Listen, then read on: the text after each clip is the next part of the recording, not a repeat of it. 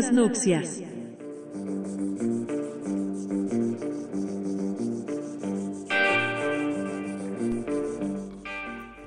La semana esta que pasó, lloré mucho. No pasó nada triste en realidad, pero resultó que terminé de ver una serie en la que lloré casi todos los capítulos de las tres temporadas. Y menos mal que solo eran tres. La serie narra la historia de un tipo que vivió una vida plena y feliz hasta que a su mujer le agarró cáncer y finalmente murió. La serie arranca ahí. El tipo está indignado con la vida, con Dios, con la gente que tiene a su alrededor, con su trabajo, con el universo en general. Odia todo, porque, según él, le quitaron lo único que le daba ganas de vivir. Nada le cierra, como les dije, odia su laburo y le parece inútil lo que hace. No tiene familia o no la tenía porque fuera de su mujer y muerta y su perra no hay nadie más. Se siente miserable y enojado casi todo el tiempo.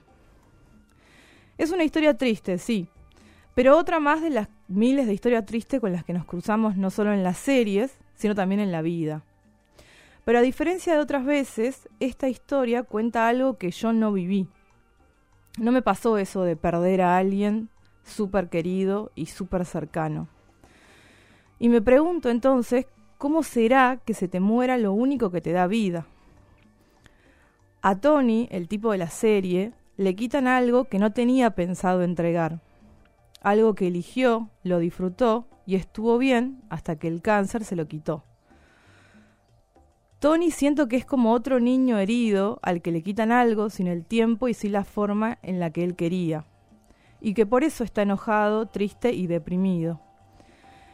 Creo que es en definitiva lo que me angustia tanto y no me deja verlo, no me ver un capítulo sin llanto. Sin embargo, a pesar de todo lo triste de la historia y de la serie y de todo lo que lloré, siento que tiene un mensaje optimista.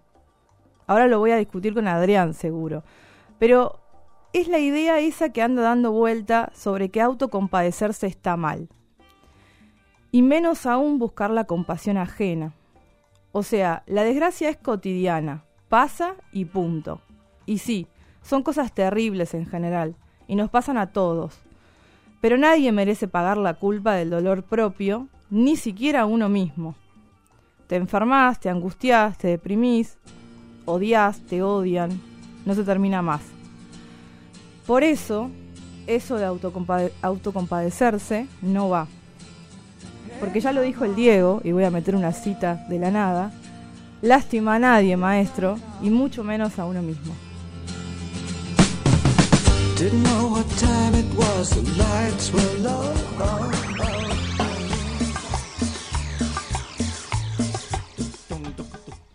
¿Qué tal, amigos? ¿Qué tal, amigas? ¿Qué tal, amigas? Tengan Ustedes muy buenas tardes, eh, buenas tardes, buenas noches también, como decía Lalo en su momento. Esto es una emisión más, no me respires en el micrófono. Esto es una emisión más de, eh, Segundas Nupcias, este el programa que hacemos con tanto amor y tanto cariño. Y mi nombre es Adrián Kaplan sí. Y mm, aquí a mi derecha está la, eh, el faro moral de esta sociedad. Es un montón yo, yo conozco, yo conozco gente, yo conozco gente que se cree el faro moral de esta sociedad y nadie la puso en ese lugar. Me gusta para el nombre de un programa futuro. Faro, moral. Faro moral sí, no, pero Y le decimos a la gente por dónde tiene que... Por dónde, qué, las cosas que tiene que hacer, le tenemos las cartas, cosas. Sí. Eh, Betania Álvarez Arado, fuertes aplausos, por favor. Muchas gracias, Adrián. La verdad me encanta la idea de Faro Moral. Eh, es demasiada responsabilidad. Muy lindo. Eh, claro, una sección. Me gusta acá. Producción en vivo. Tiró Máximo Román, que está del otro lado. Gracias, Maxi. Este aplauso es para vos, Máximo Román, señores. Dijo eh, Faro Moral, una sección, ¿no? Una sección puede ser. Una sección, también. por supuesto. Y también el, el, hombre del tiempo, el hombre del reloj, el hombre que nos dice Hablen de lo que tienen que hablar, Giles, en vez de irse por las ramas. Sí, en la coordinación, claro que Bien, siempre con buenas formas, en general. Buenas formas. Por supuesto. en general, de pelos, sobre todo. De pelos. Él tiene un pelo Wolverine. Sí, sí, sí, obvio. No hablamos de los parecidos que tenemos, lo hablamos fuera del programa. El Wolverine. Claro, Sí. lo de los parecidos. Wolverine hoy. Hoy, claro, sí, sí. Retirado. Eh, habla- Sí, sí, no- claro. El de Logan, la película Logan. Claro, claro. Eh, ¿Vos? Eh, a, mí no, a mí me dijeron una vez que era parecida a alguien de un reality, pero no, no me acuerdo, no está muy A chequeado. así que- Pagani. No, justamente a ella no. Luna. Estuviera muy bien, no, No, tampoco. tampoco. No, no, pero era alguien de, como de un reality medio. o de una novela, bueno, no sé, no sé. ¿Y yo? no. ¿Y vos me dijiste que eras eh, Piojo López? ¿Me dijiste? Yo tenía. A Real hoy. eh, A ella. Real hoy. Sí. A- ¿Yo? Ah, yo. No, salí al aire, cagón. Dale. A Real Este, hoy, claro. Exactamente, vos te pareces a Rial hoy. Yo me parezco a Rial. Jorge, Jorge. Rial. Claro, claro. Por la impunidad, me parece que dice. Puede ser por eso, pero eso Sí. es más para, el, para otra cosa.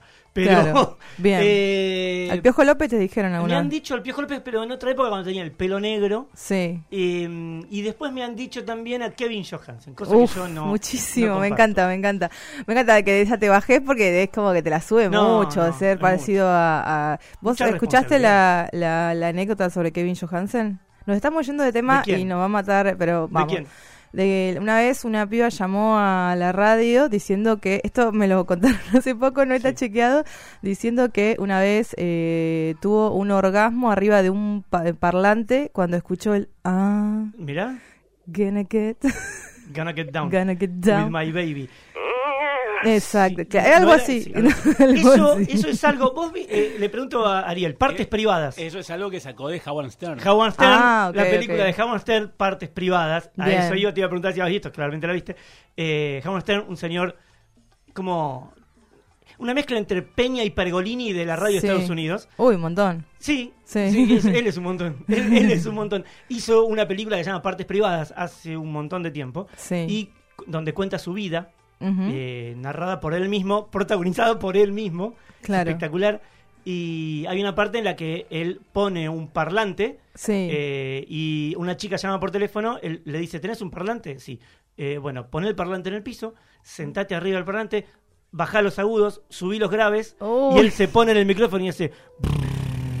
hace así y bueno, a la, a la Claro. chica le pasan cosas. Y olvídate. Eh, bueno, yo la vi también en la serie esta eh, Mad Men, que eh, la, la pareja, la mujer de la esposa del protagonista. La Betty Draper. sí. Exact- exactamente, Betty Draper. eh, también en su momento de, de redescubrimiento, donde se empieza a alejar de él, de Don Draper, eh, tiene un orgasmo mientras lava la ropa, porque viste que el lavarropa hace como una Ah, vibración. y ella estaba sentada y ella estaba sentada arriba. Y, uf. Y entonces eh, le pasan cosas, por Mirá. supuesto. Así que Pero no era, no era ese. No eh, era ese, eh, Iba exactamente en ese momento. No es- estamos coordinados. No, iba- no era ese el tema, porque vos hoy abriste el programa hablando de llantos, de llorar. Hablaste de. Sí, eh, de no una serie, no ¿la viste? nombra- y pero claro. Ah, olvidar. Pero claro. Uf.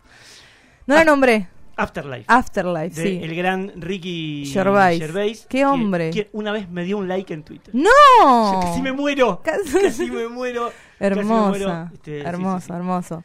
Y mm, es, es espectacular la serie. Bueno, vos describiste de, de qué era. A mí, yo la verdad que eh, no soy de lágrimas, soy un tipo duro. Bien. Recio. Como- Pero me he emocionado con cosas. Como buen hombre hegemónico, sos Sí, un sí, tipo duro. Por supuesto, heterosexual. no voy a andar llorando como un puto. Eh, no, ¿sabes con qué? Hace poco me emocioné. ¿Con qué? Uy, Pero- me encanta esto. A ver. Sí, lágrimas, así. Sí, sí, sí. Eh, estaba viendo un video tributo a Zeppelin.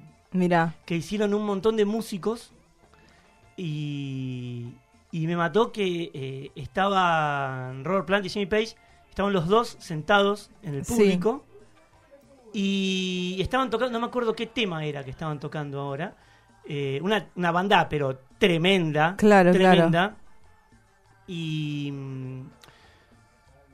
y y en un momento hay un plano de, de, de Robert Plant con los ojos totalmente hinchados, emocionadísimo. Claro, con toda la situación. Con eso, claro, y en ese Claro. momento yo pensé. Lo que lo debe lo pasarle que por la debe estar cabeza. pasando por la cabeza a Ay, este sí, tipo, por sí, favor. sí, sí, tremendo. Y, y dije, y, me emocionó, me emocionó. Bien. Eh, fue muy loco eso. Tremendo. No me suele pasar con películas, no me suele pasar por... eh, ¿Y, y no te pasa que de repente te agarra un video inesperado en Instagram y No, no, te conmueve? ¿Nunca te pasa? Me puede llegar a agarrar una cosita con Claro. videos de perritos que... Videos de perritos, Sí, mal, perritos y gatitos que hacen cosas. Sí, esas cosas. Ok, ok, ok. Pero. Bien, bien. Hermoso. Hoy tenemos un gran programa que nos tiene Oh. muy alejado de la lloración. Muy La alejado. lloración está totalmente dejada de lado de en este lado. programa porque... Va, depende. Depende. Depende. Ojo, ojo, porque hoy tenemos porque temas- El pasaporte de la muerte, y lo podemos decir, salvo que yo diga esto ahora y se vaya, ella se vaya, pero ya está acá. Está Entonces, acá, Se vaya corriendo sí. y huya despavorida. Que Porque puede dice- pasar, además. Porque dice, ¿cómo es la ley de la radio? No podés nombrar al entrevistado o entrevistada antes de que salga al aire, pero si ya está acá la podemos La nombrar. podemos nombrar, sí. Es Bárbara Martínez, ella es antropóloga, especialista en antropología de la muerte y hoy vamos a hablar sobre a la hablar muerte y todos sus intersticios. Impresionante. Espero que no verla salir. se, va, se va corriendo. Sí, sí, hoy Eh, tenemos un notón, así que si tienen cositas para... A quien le gusta, nosotros con Adrián... Te copa la muerte. Y nos, nos gusta hurgar en lo, en lo Sí. un poco en lo turbio, Sí, ¿no? sí, sí, Ahí sí. nos, en lo, no sé si es turbio, pero digo es en lo tabú, Apa. ¿no? Como hay una cosa como medio Podría en lo... estar en la cosa mística, podría estar en la gente hace cosas. Es- está como Está en todos como en el lados. limbo, como sí, el- sí, la sí. mismísima Está- la mismísima muerte. No tiene bastante explicación, pero vamos a hablar Así de eso que en este programa. vuelve Pasaporte de la Muerte, no solamente con eso, sino. eh, perdón, Pasaporte de la Muerte. Sí, Pues sí. Me haces confundir. Eh, eh, vamos a tener Pasaporte de la Muerte hablando de Hoy está de la todo lo que tiene que ver con la muerte es el programa. Todo lo que es muerte. todo lo que es muerte. todo lo que es muerte. Lo tocamos hoy En- Segundas Nupcias. Vuelve Pasaporte de la Muerte después de muchísimo tiempo. Aquella sección aclamada. Aquella sección que nos vio nacer, que, Sí, sí. este, que fue nuestro éxito en su momento y después dejamos de lado porque no, eh, Vinieron otros éxitos. Se nos ocurrieron cosas mejores, Sí, básicamente. sí, sí. Pero hoy volvió y vuelve eh, Muy picante. remozada, vuelve adaptada a un Muy formato picante. nuevo, pero no deja de ser pasaporte a Sí, la muerte. sí. Eh, vamos a hablar de manipulación Sí. en los vínculos. Sí, sí. Y vínculos de pareja. De o sea, estamos. no, no, tenemos. eh, Hay de todo un poquito, todo, ¿no? todo un poco, Sí, sí. Pero manipulación en los vínculos, sobre todo en la pareja. Pero vamos a hablar de eso. eh, y tenemos testimonios de psicólogos y psicólogas. Hemos ido con las fuentes No, no, no, especialistas. Esto es periodismo. ¿Quién sabe de esto? Vamos con los psicólogos viejos que nos diga la palabra autorizada. Así Claro. que vamos a hacer esto.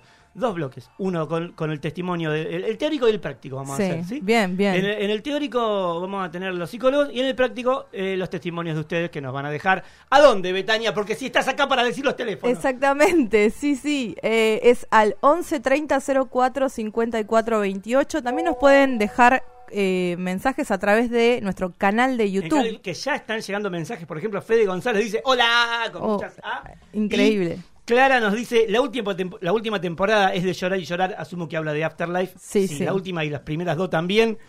Y habiendo dicho todo esto, Betania, hay Planning hoy también. Tenemos una película, la película, la nueva película de Cronenberg que se estrenó. Locura total, ya vamos a estar hablando de eso. Eh, y había algo más, pero no, no, nada, más. No, Ay, ya que- ¿Eso ¿qué te más parece querés? suficiente? ¿Qué más querés, hermano? ¿Qué más querés? Escuchábamos al principio del programa, cuando daba paso la cosa de Betania, eh, una versión de Starman de Bowie, hermosa, cruda, no es la versión original, es un ensayo. Y ahora vamos a escuchar al grande de la canción. Uf. Las cosas no andaban bien. Decilo, querido. Sí, para vos. Para vos y para el otro boludo. Nada me salía. Mi vida era un túnel. Y sabes qué, para mí también, salida. porque esta canción eh, en un momento mm, eh, me sentí muy Él identificado. se parece a con vos. es- con esta frase. Desde que te perdí, ¿Y qué pasó? se están enamorando todas de mí. Te mando un abrazo. Y hasta algunas me quieren convencer que con ellas podría ser feliz.